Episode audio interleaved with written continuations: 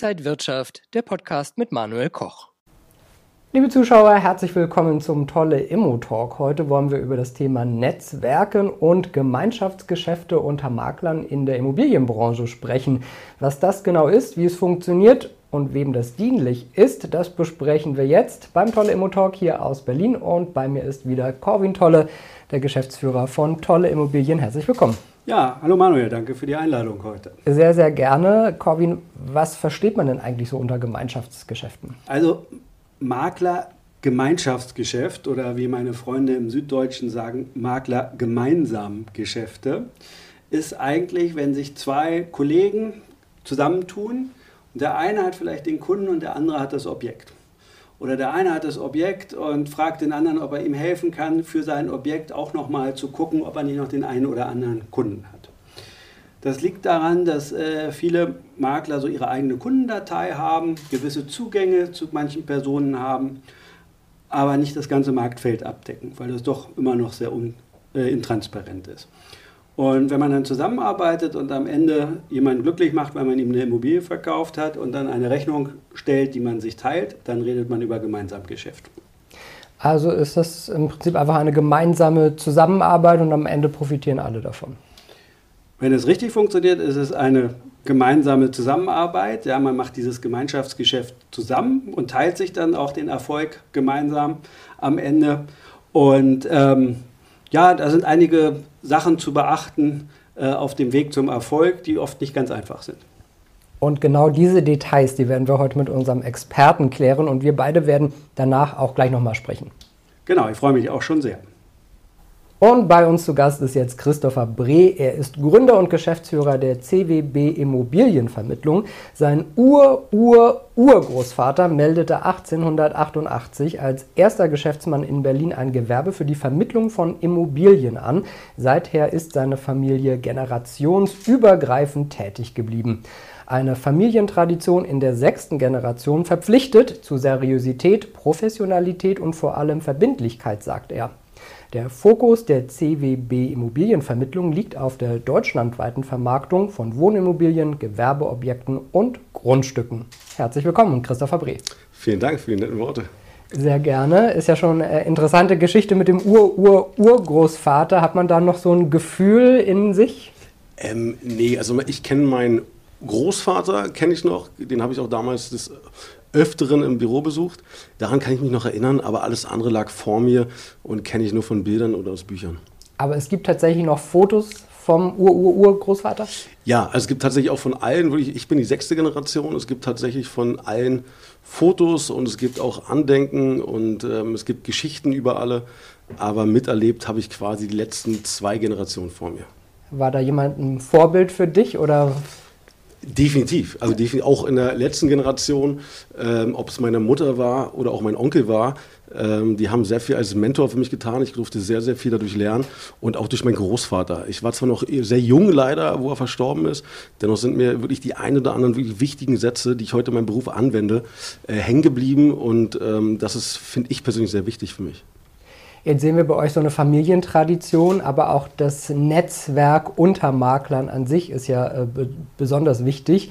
Äh, vielleicht kannst du mal sagen, wie man das nutzt und warum das wirklich so eine Bedeutung hat. Ja, offen gesagt ist das Netzwerken für uns als Makler das A und O. Also ähm, ich finde, es gibt zwei wichtige Sachen als Makler. Das eine, man sollte Know-how haben und wissen, wovon man spricht und was man da tut. Und das andere ist dann einfach wirklich das Netzwerken. Also man, wir verdienen das Geld über unser Netzwerk. Ähm, und bei uns ist es noch vielleicht ein bisschen extremer. Äh, wir arbeiten fast ausschließlich off-Market. Das heißt, wir finden im Internet oder auf irgendwelchen Plattformen ja einfach nicht statt. Und somit ist unser Netzwerk einfach wirklich das A und O, auf was wir zugreifen müssen. Was heißt denn, ihr findet nicht statt? Ihr wollt bewusst nicht online stattfinden? Genau, das ist so ein bisschen auch unsere, unsere Filmphilosophie, dass wir die Objekte wirklich bewusst nicht im Internet haben. Ähm, es gibt Objekte, da macht es einfach sehr viel Sinn, sie doch ins Internet zu stellen, weil man dann einfach einen höheren Verkaufspreis erzielen kann. Aber meistens macht es eher Sinn, sie eben nicht ins Internet zu packen. Und somit sind wir einfach aufs Netzwerk angewiesen. Ja? Von der Akquise wie im Verkauf. Ähm, ansonsten würden wir ohne Objekte und ohne Kunden dastehen. Sind die Objekte so exklusiv, dass man sie auch nur an einen bestimmten Käuferkreis weitergeben will? Genau, wir sind halt sehr viel im Investmentbereich unterwegs oder fast ausschließlich. Und da macht es einfach sehr viel Sinn, die Objekte halt nicht auf den Markt zu streuen, um wirklich auch den Verkauf einfach nicht zu gefährden. Und um den bestmöglichen Verkaufspreis zu erzielen für den Verkäufer, aber auch um einen schönen Verkauf ähm, zu gestalten für den Käufer. Jetzt habe ich mit äh, Corvin gerade schon das Thema Gemeinschaftsgeschäfte angeschnitten. Wie wichtig ist das aus deiner Sicht? Aus meiner Sicht ist es sehr wichtig, muss ich sagen, ähm, einen seriösen Partner in seiner Hand zu haben, den man vielleicht auch schon ein bisschen länger kennt, über Jahre vertraut. Äh, darüber haben wir sehr, sehr, sehr gute Erfahrungen gemacht und auch in der Vergangenheit sehr viele Objekte schon verkauft. Das heißt ja aber, dass man sich praktisch den Gewinn am Ende schon noch teilen muss. Das ist richtig, aber ich sage ganz ehrlich, bei uns geht es nicht darum, um, ich sag mal, um die gezählte Mark oder heute um die gezählten Euro, sondern es geht darum, um einen schönen Deal zu machen. Und ein schöner Deal heißt halt am Ende zwei glückliche Personen. Das ist einmal der Käufer und der Verkäufer. Und manchmal muss man sich darüber dann auch bedienen an Maklerkollegen, ähm, entweder an dem Objekt, was sie einen zugeben, wo wir dann den richtigen Käufer für finden, oder wenn wir den richtigen Käufer eben nicht haben, dass ein Kollege von uns, den wir sehr schätzen und auch gut kennen, dann für uns den richtigen Käufer äh, uns bereitstellt. Was macht das nochmal so interessant? Einfach, dass man eine breitere Palette zur Auswahl hat auch? Ja, auf jeden Fall. Ich meine, im Endeffekt suchen wir die Nadel im Heuhaufen. Ja, wir haben jetzt nicht die, also Objekte, ich sage mal ganz einfach gesprochen, Objekte, die wir unter Marktpreis verkaufen. Ganz einfach wieder gesprochen, das kann jeder. Ja, das ist jetzt nicht die, ähm, ich sag mal, die, die, äh, die tolle Aufgabe oder ja, die tolle Aufgabe. Das ist nicht die, ähm, die Maßgabe, sondern wir verkaufen ja Objekte, die Marktwert oder sogar leicht drüber liegen. Ja, das hört sich jetzt blöd an, zu sagen, es liegt leicht drüber, aber wir müssen quasi nah dem Heuhaufen finden. Und wen machen wir glücklich zu sagen, wir verkaufen ein Objekt, wenn es leicht über Marktwert liegt? Das heißt, wir müssen den Käufer finden, für den es in seinem Business Case das richtige Objekt ist. Das heißt, er kauft zwar teurer ein, hat aber in seinem Business Case einfach einen größeren Gewinn durch dieses Objekt, was wir ihm liefern können. Und den müssen wir suchen. Und das ist oft die Nadel im Heuhaufen. Und äh, wenn wir sie haben, ist es super. Wenn wir sie aber nicht haben, ist am Ende das Objekt nicht verkauft. Das heißt, dann bedienen wir uns gerne unseren Kollegen, aber das sind halt Kollegen, mit denen wir teilweise über Jahre zusammenarbeiten oder Jahrzehnte teilweise zusammenarbeiten, mit denen wir aber vertrauen und sagen können, pass auf, hast du den richtigen Kunden für unser Objekt? Ja, das äh, habe ich jetzt auch so zwischen den Zeilen eigentlich gelesen, dass das so eine Vertrauensbasis ist, um diese Gemeinschaftsgeschäfte überhaupt anzugehen, dass man das jetzt nicht mit jedem einfach so machen würde. Das ist richtig. Das ist, äh, muss nicht immer zwangsläufig ein Makler sein, den man über Jahre kennt, aber es muss eine Vertrauensbasis da sein, es muss ein Bauchgefühl da sein, es muss ein, eine Professionalität vorliegen, damit wir überhaupt dieses Verhältnis mit ihm eingehen können.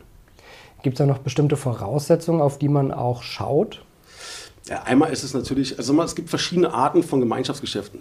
Ja, es gibt Makler, die treten an uns heran, ähm, wo wir dann ja, ich will nicht gar nicht sagen, dass wir nicht so überzeugt sind von dem Know-how oder von der, von, der, von der Professionalität, die sie haben, aber da sagen wir, wir können dieses Geschäft mit dir eingehen, aber wir wollen oder wir, wir müssen da mit dem Eigentümer sprechen, wir übernehmen den gesamten Job und trotzdem teilen wir die Cottage, das ist nicht das Problem, aber wir übernehmen den ganzen Job, damit wir einfach sicher sein können, dass unser Kunde professionell und seriös bedient wird.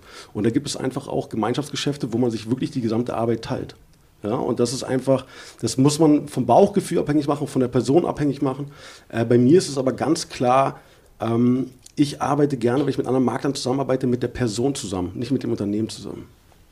Und da kommt das Stichwort Netzwerken ja auch wieder total zum Tragen. Ja, total.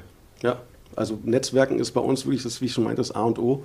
Und es ist alles. Das ist der Kunde, das ist der Makler, der Maklerkollege, das ist der Käufer, das ist der Verkäufer und das ist unser gesamtes Netzwerk. Wir haben auch viele Zuträger zum Beispiel, die uns die Objekte zutragen und auch das ist, ein, ist Netzwerken am Ende. Äh, gab es schon mal eine Zusammenarbeit mit Corvin Tolle? Mit Corvin Tolle gab es schon viele nette und tolle und wirklich gute Gespräche. Ich halte ihn für ernst gemeint sehr integer. Das ist sehr, sehr ernst gemeint, aber wir haben bis dato noch kein Gemeinschaftsgeschäft äh, zustande bekommen. Mal gucken, ob das dann in der Zukunft mal stattfindet. Dankeschön, Herrn Christopher Breh hier Danke. aus Berlin für die Infos und den Input zu den Gemeinschaftsgeschäften und Netzwerken. Dankeschön, dass du da warst. Danke, sehr gerne. Corvin, du hast Christopher Breh gerade gehört. Integer bist du. ja, also äh, muss ich erstmal äh, erst setzen. Ja, aber natürlich, äh, das, was er gesagt hat, äh, spricht ja auch für ihn, dass er eine sehr integre Person ist, nicht nur mit einem langen familiären äh, Track Record, sondern auch mit einer sehr guten Stellung am Berliner Immobilienmarkt. Und das ist das Schöne, dass man äh, Leute hat, mit denen man auch vielleicht, wenn man noch kein Geschäft gemacht hat, aber sich über den Markt auch austauschen kann. Ja, ich bin ja auch Mitglied im DAVE-Netzwerk, das steht für Deutscher Anlageverbund. Da haben wir ein bundesweites Netzwerk von Maklerkollegen, mit denen wir Gemeinschaftsgeschäfte machen oder einen Marktbericht äh, herausbringen. Aber es ist ganz wichtig, auch Informationen vom Markt von Kollegen zu kriegen, die man nicht in der Zeitung lesen kann. Ja? Wie, wie, wie sind die Marktteilnehmer derzeit unterwegs und sowas? Und äh, deshalb ist das Netzwerk oder die Vernetzung mit anderen Kollegen sehr wichtig. Das habe ich auch sehr rausgehört, dieses Vernetzen in alle Bereiche im Prinzip. Ist vielleicht nicht jedem immer so bewusst, dass das Daily Business ist in der Immobilienbranche? Na, das ist nicht nur Daily Business, das ist harte Arbeit und das macht, wenn man das in Prozente messen würde, wahrscheinlich einen ganz hohen prozentualen Ansatz aus, äh, wie viel Zeit man dafür investiert. Ja? Und wenn man auch dann äh, zu einem Gemeinschaftsgeschäft kommt, ist es auch so, dass man dann ja auch erstmal wieder die Unterlagen prüfen muss. Wie sind die Eigentumsverhältnisse? Ist das Objekt so verkaufbar, wie es dargestellt ist, etc. Ähm, ich glaube, so Wer nicht in der Immobilienbranche tätig ist, macht sich gar nicht klar, weil wie viel Zeit eigentlich in Kontakte machen, Unterlagen aufarbeiten, äh, Kunden suchen verbracht wird, um dann am Ende im Erfolgsfall auch honoriert zu werden. Corvin, nehme ich damit, dass du die meiste Zeit auf Events und Partys verbringst? Sehr gerne, ja. Ich bin gerne auf Netzwerkveranstaltungen. Ich bin äh, in diversen Branchenverbänden. Ich bin aber auch in anderen Verbänden.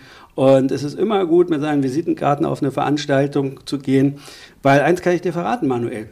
Jeder braucht ein Dach über dem Kopf. Und äh, das ist äh, unser Geschäft. Und ich glaube, da wird es auch nie langweilig und dieser persönliche Kontakt ist ja auch das Schöne und das Spannende daran. Man lernt immer wieder neue Leute kennen und das macht äh, den Job sehr interessant. Sagt Corwin Tolle, der Geschäftsführer von Tolle Immobilien hier aus Berlin. Vielen Dank, dass du wieder zu Gast warst. Ja, danke Manuel. Ich freue mich schon aufs nächste Mal. Danke dir und danke Ihnen und euch, liebe Zuschauer. Das war der tolle Immo-Talk für diesen Monat. Mehr Infos gibt es noch auf tolle-immobilien.de. Bleiben Sie gesund und munter, alles Gute und bis zum nächsten Mal.